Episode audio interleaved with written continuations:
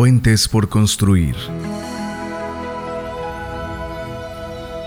No hace mucho tiempo, dos hermanos que vivían en granjas vecinas cayeron en un conflicto.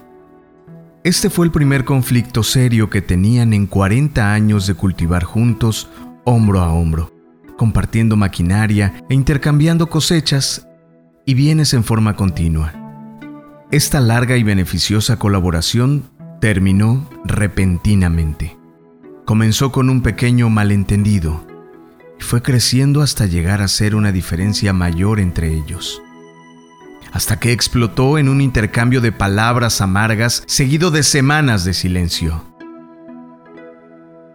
Una mañana, alguien llamó a la puerta de Luis, el hermano mayor.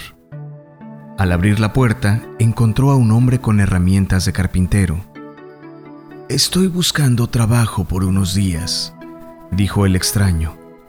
Quizá usted requiera algunas pequeñas reparaciones aquí, en su granja, y yo pueda ser de ayuda en eso. Sí, dijo el hermano mayor. Tengo un trabajo para usted.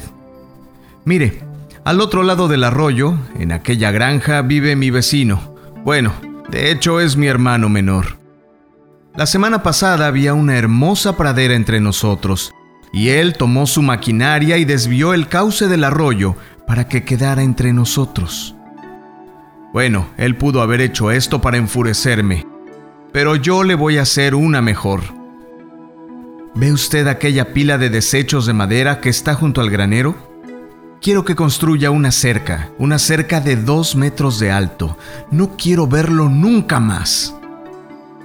El carpintero le dijo, Creo que comprendo la situación. Muéstreme dónde están los clavos y la pala para hacer los hoyos de los postes y le entregaré un trabajo que lo dejará satisfecho. El hermano mayor le ayudó al carpintero a reunir todos los materiales y dejó la granja por el resto del día para ir por provisiones al pueblo. El carpintero trabajó duro todo el día midiendo, cortando, clavando. Cerca de la tarde, cuando el granjero regresó, el carpintero justo había terminado su trabajo. El granjero quedó con los ojos completamente abiertos. Su quijada cayó. No había ninguna cerca de dos metros. En su lugar había un puente, un puente que unía las dos granjas a través del arroyo era una fina pieza de arte, con todo y pasamanos. En ese momento su vecino, su hermano menor, vino desde su granja y abrazando a su hermano le dijo, Eres un gran tipo, mira que construir este hermoso puente después de lo que te he hecho y de lo que te he dicho. Estaban en su reconciliación los dos hermanos cuando vieron que el carpintero tomaba sus herramientas. No, espera, dijo el hermano mayor. Quédate unos cuantos días, tengo muchos proyectos para ti. Me gustaría quedarme, dijo el carpintero, pero tengo muchos puentes por construir.